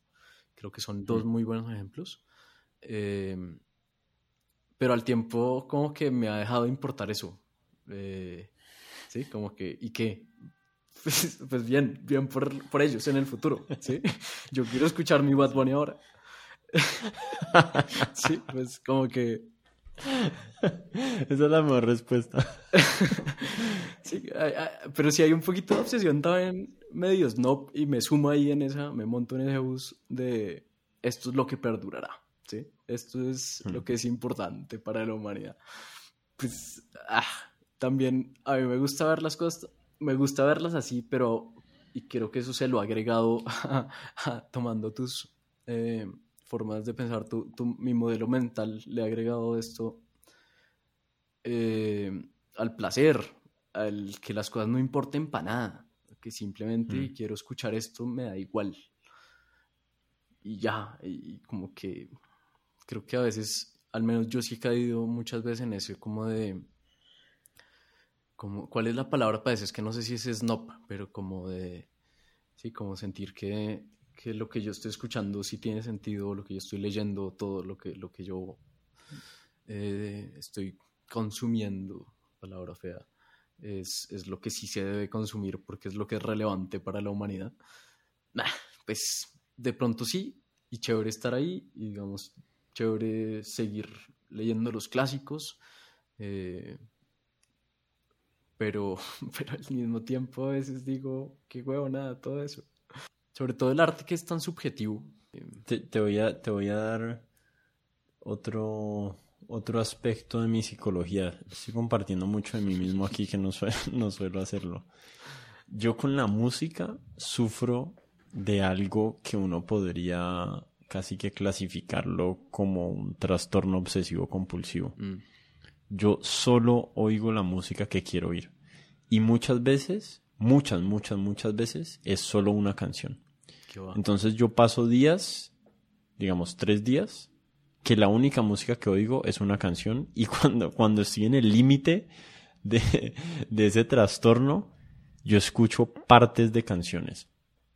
Entonces tengo como el, el, ya le tengo como el tiro a devolver la canción hasta justo donde la quiero escuchar y hay veces puedo escuchar 15 veces seguidas los mismos 20 segundos de una canción.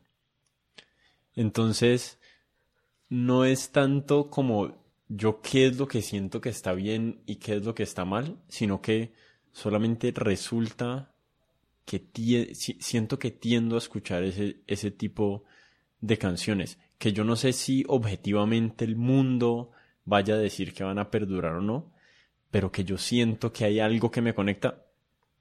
Y muchas veces son canciones que uno consideraría superficiales, pero son unos pedacitos como de tal vez un arreglo de la voz mezclado con algo del piano y ya, y eso me captura y yo quedo ahí pegado así, pero obsesivamente. Digamos, en este momento la canción que estoy escuchando es Death and Taxes de... Uy, ¿cómo me acabo de olvidar del nombre de ese man?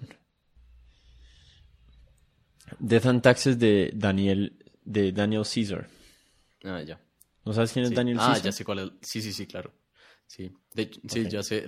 creo que la última carta de asombro que mandé al newsletter puse una, una con, con Jacob Collier que, que ese tipo revienta la cabeza durísimo. Sí, ya. Sí. Entonces yo estoy en este momento en modo esa canción. Nada de lo otro que existe en el planeta de música, ni Juan Luis Guerra, ni Mozart, ni Beethoven, no sé, ni, YouTube, nada me interesa. Yo estoy en modo esa canción de este man y ya, la voy a escuchar hasta que ya no la quiera volver a escuchar ni una sola vez más en mi vida y sigo al próximo candidato. Y, entro en modo búsqueda. Mm búsqueda de mi próximo amor. Y ya y cuando me enamoro no hay quien me quite de ahí. Obviamente mi esposa se desespera porque imagínate un viaje en carro. Eh, una hora y media y yo en serio puedo escuchar una hora y media una sola canción. duro.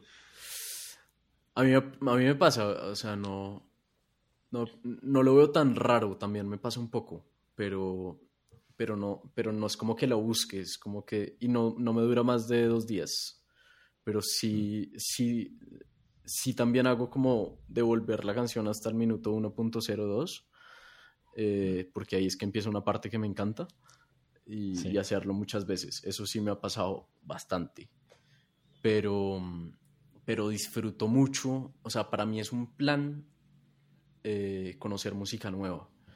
Y para eso yo amo Spotify por, por todas las cosas que deja hacer eh, para eso. Como de canciones relacionadas con una, lo de hacer una, como una reproducción de, de radio. Eh, mm. Eso es una nota y a mí me encanta hacer eso y entonces tengo unas listas larguísimas llenas de música y hay una que ya tiene como dos mil canciones, es una estupidez, pero, pero me, me fascina y a veces simplemente las oigo y después no las vuelvo a oír. y se quedan ahí en las listas y después me gusta poner las listas y, y digo, uff, qué buena canción me, mm. es probablemente mi hobby más inútil de, de, todos. ¿Hacer listas de música? Sí, sí, sí, sí. He pasado mucho tiempo así escuchando y escuchando música eh,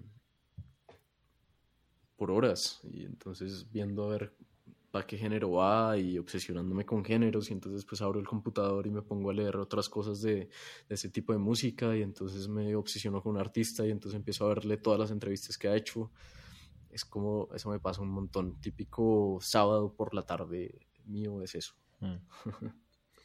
Em, entonces por Twitter tuvimos ahí una conversadita cortica acerca de la virtud de la consistencia. Eh, Malcolm Gladwell dijo que él no veía la consistencia como una virtud o pensaba que estaba sobrevalorado ver la consistencia como una virtud. Y creo que vos estás más en acuerdo con él. Yo creo que estamos tal vez los tres en acuerdo, pero quiero explorar qué tan en desacuerdo podemos llegar a estar. Entonces... El cuento viene un poco más atrás y es como mi, mi idea de ser incoherente, que no es mi idea, por supuesto, sino como la idea que me empezó a, a retumbar la cabeza de ser incoherente o inconsistente. Em, creo que la primera persona que me hizo como repensar eso fue Andrés Mejía, que creo que ya hablé de él hoy. Em,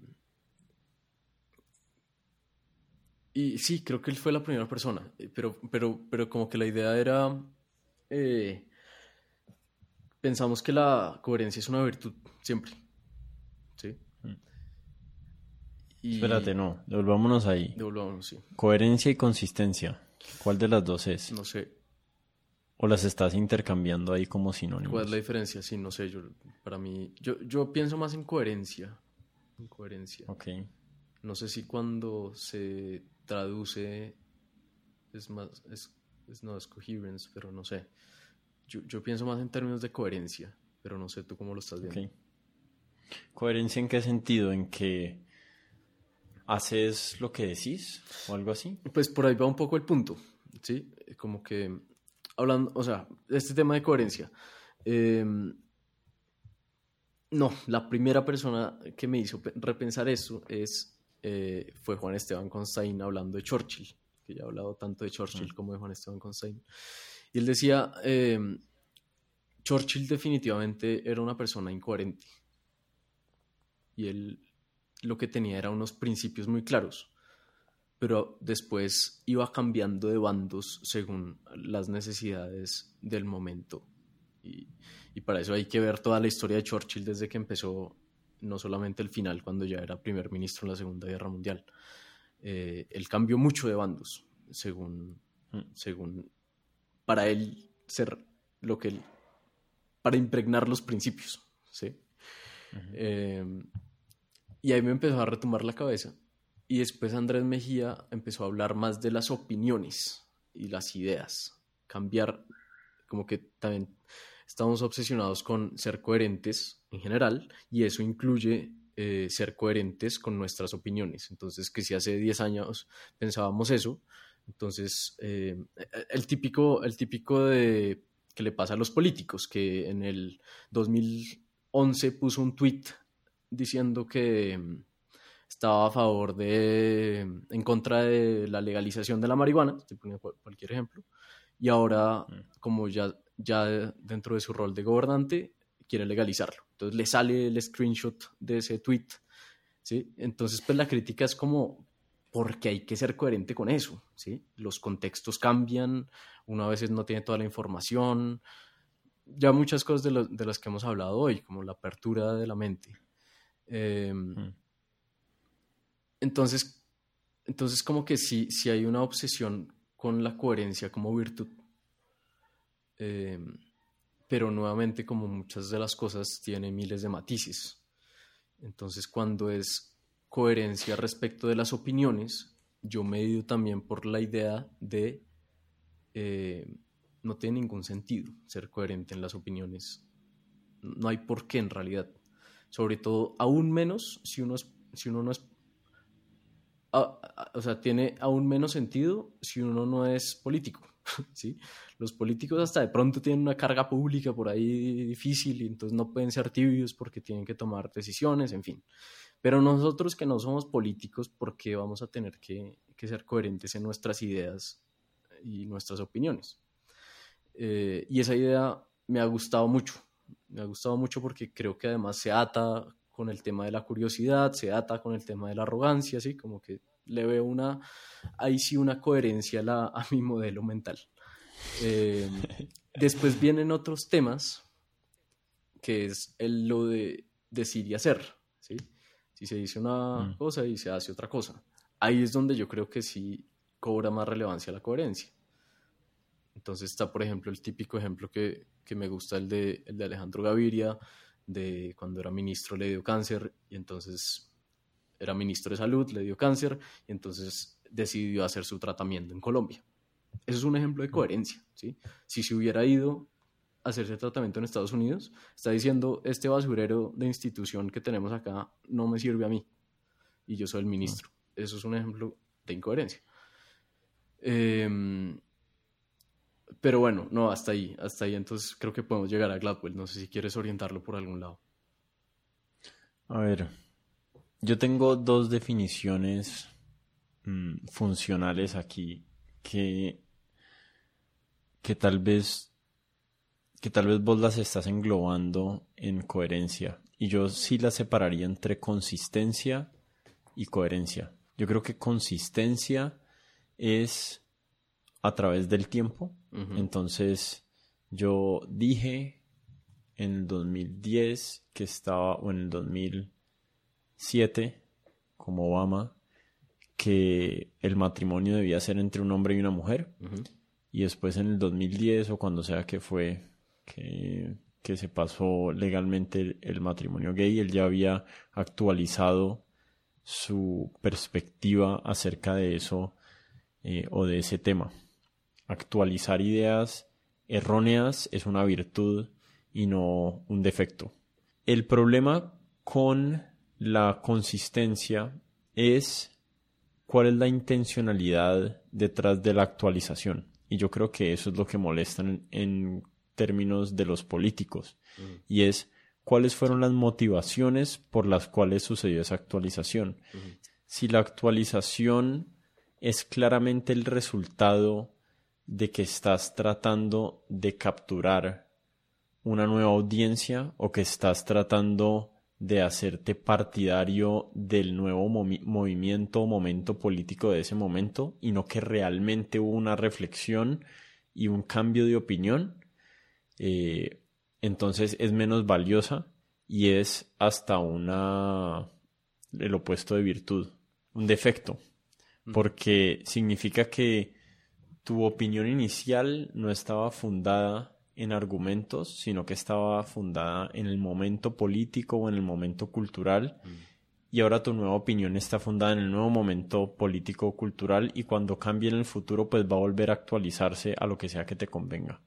Ese es, ese es como el problema en que no haya un tipo de castigo por estar constantemente actualizando las ideas porque denota una sensación de solamente querer estar con la ola del momento. Mm. ¿Sí? Sí. Lo mismo lo incluiría para personas que llevan la contraria para todo. Entonces, entonces hay contrarios por naturaleza que no tienen ningún fundamento en sus posiciones, sino que únicamente es lo opuesto a lo que sea que está en este momento eh, de moda. Pero entonces, es, eso con respecto a la consistencia. La coherencia para mí es más como una... como que la manera en que vos haces tus juicios de valor es trasladable entre categorías de, opinión pública, de opinión científica, de creencias o de valores morales. Mm. Eh, y digamos una persona incoherente para mí en ese sentido sería alguien que dice eh, que te voy a poner un, buen e, un ejemplo político. Que vivimos en un estado patriarcal en Colombia donde hay opresión a las mujeres, hay opresión sistemática a las mujeres y, eso genera pues desigualdad. Eso para Colombia. Y después cuando uno habla de un país como Irán o como Irak, mm. dice no, es que esas son culturas distintas. Sí. Entonces, allá el mismo sistema patriarcal opresivo es solamente un rasgo de la cultura, mientras que acá es, es, un, es un rasgo de una cultura inmoral, mientras que allá es solo una cultura diferente. Entonces, ese es como, ese sería para mí una posición incoherente. Tus valores tienen que ser trasladables mm. de contexto y se tienen que, y tienen que ser sostenibles. Mm. Sí, me, me, gusta esa diferencia, nunca la había pensado, me gusta. Em, en ese sentido creo que yo hablo más de consistencia, ¿o no? Más hmm. como de lo que pasa a lo largo del tiempo. Hmm. Em, y, y, creo que ahí viene la conversación de Adam Grant y de Malcolm Gladwell, ¿no? Porque Adam Grant le dice, ve, pero te estás contradiciendo de un libro a otro. Y él dice, Sí, pero es que eso me parece una virtud, contradecirme, ser capaz de tomar las dos posiciones y ver, y ver ambos lados de la discusión es una virtud. Mm. Exacto. Sí, sí, en ese sentido creo que, creo que si, si se pusiera así la terminología, te la compro. Eh, Vendida. Defiendo más la, la inconsistencia que la incoherencia. Mm. La, la consistencia yo, yo quiero saber tú qué límites le pones a eso. Como, o sea, creo que yo la defiendo en el sentido de ir actualizando conocimiento, de opiniones y ir adaptándose a contextos mm. que van cambiando a lo largo del tiempo. ¿Hay algún caso en el que no? Yo creo que ya cuando uno va como a los fundamentos morales o a los axiomas morales más fundamentales. Bueno, axiomas, eso es como una redundancia y axiomas eh, fundamentales, pero ya cuando va uno como a las ideas más fundamentales morales, mm. hay algunas que la actualización no me parece una virtud porque creo que hay unas correctas y unas incorrectas. Ok, sí. Entonces, tal vez, sí. Em, a ver, yo, yo creo que mentir es malo en casi todos los contextos. Eso es, bueno, eh, la mentira es buena, porque hay un ejemplo típico de, creo que es de Kant, si no estoy mal, que es que uno eh, está en su casa y le llega un amigo y el amigo le dice me van a matar. Hmm. Y entonces llega el eventual asesino, pregunta si esta persona está ahí. Entonces el dilema es, ¿ahí se debe mentir o no se debe mentir? ¿Sí? Entonces... Yo creo que en ese caso absolutamente se debe mentir. Y la pregunta es, ¿cada cuánto estás en situaciones así? Entonces, sí, hay, hay excepciones que hacen la regla. Y esa es la verdad. E, es buen punto. Pero más allá de esas excepciones que son increíblemente extrañas en la vida, uno por lo general miente en situaciones que no son de vida o muerte. ¿Cierto? Sí. Y muchas veces justificamos esas mentiras con la idea de que las consecuencias de, esa, de decir esa mentira son, o uno debe preferir las consecuencias a esa mentira que las consecuencias de decir la verdad.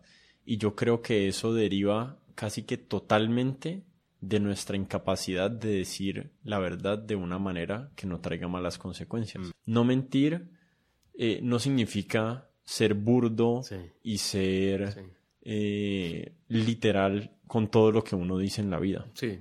Y yo pienso mucho esto en el contexto de mi hijo. Y este fue un debate que tuvimos con mi esposa hace poquito acerca de, de Papá Noel. Y yo no creo en Papá Noel. Y mi hijo me estaba preguntando, ¿tú crees en Papá Noel? Y yo le decía, la verdad, yo le decía, no. Yo no, o sea, yo le decía, ¿qué es lo que me estás preguntando? Me estás preguntando si creo que, que en el Polo Norte vive un señor gordito, vestido de rojo, con barba, que le lleva regalos a los niños. Él me decía sí, yo le digo, yo no creo que eso exista, pero me parece que es importante estas tradiciones que tenemos y celebrar estos días. Y mi hijo tiene cinco años, de pronto no estaba agarrando la idea, pero yo creo que le estoy comunicando algo más importante a mi hijo ahí y es, mm. hijo, no te voy a mentir. Entonces, la confianza que mi hijo yo creo que lo que estoy cultivando con la confianza que mi hijo me va a tener a mí, de saber que cuando él me haga preguntas que en ese momento son importantes para él, yo voy a ser sincero, me parece mucho mm. más valioso que que mi hijo viva con la fantasía de este momento de Papá Noel o no. Está bueno. Está, sí. está bueno. Sí, y así pasa, ah, sí, así pasa con hartas cosas, ¿no? Como que también ponderar a veces es difícil. Por ejemplo, mm la vida, creo que los gobiernos se han visto muy forzados a, a muchos dilemas éticos con, a raíz de la pandemia. Eh, mm. Por ejemplo, sí, como el de salud versus crecimiento económico o mm. orden de la vacunación, por qué vacunar primero a la gente mayor y no a la joven, por qué vacunar primero a un policía y no a un profesor. Son un montón de, de dilemas que, que, que, digamos, en este caso es como el, diría yo, un, un imperativo, si se quiere, de sí a la vida, ¿sí? Sí a la vida sobre cualquier cosa, pero entonces llegan puntos difíciles em,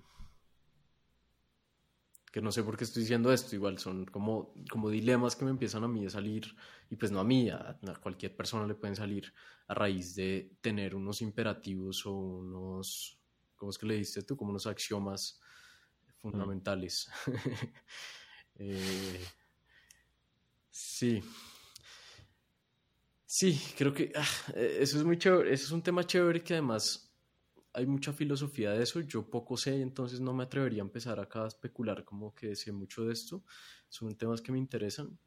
Em, Pero, pero entonces sí me, sí me quedo con el tema de la consistencia. Me gusta esa forma como de ver la diferencia entre consistencia y coherencia, entre eh, transversalidad de los valores y contextualidad en el tiempo. Eh, hmm. Me parece chévere y creo que igual sigue siendo una idea reveladora para mí eh, el tema de, no, de la inconsistencia, como de, de la inconsistencia como virtud en muchos eventos. Eh, mm. más allá de que, como, como casi todo, no siempre. Me mm. parece interesante. Yo, creo que algo que le da tranquilidad a uno acerca de posiblemente estar equivocado es, es uno sentir que uno está actuando en buena fe. Entonces, siempre y cuando yo sienta que estoy cometiendo equivocaciones de buena fe, mm. está bien. Uno más adelante las puede corregir si está equivocado. Mm, Pero la, yo creo que la gente adentro sabe. Muchas veces la gente adentro sabe si yo esto no lo creo y solamente lo estoy diciendo por mi interés. Claro que hay muchos sesgos, muchos sesgos cuyo objetivo, cuyo único objetivo es esconderte la, la realidad de tus intenciones o la realidad de, de, las razones por las cuales tomas tus decisiones. Sí, total. Bueno, Nico, yo creo que ya podemos ir acabando ya. Estuvo un poquito más largo de lo que planeábamos. No, buenísimo. Estuvo chévere. Me gustó. Me gustó. Una buena conversación.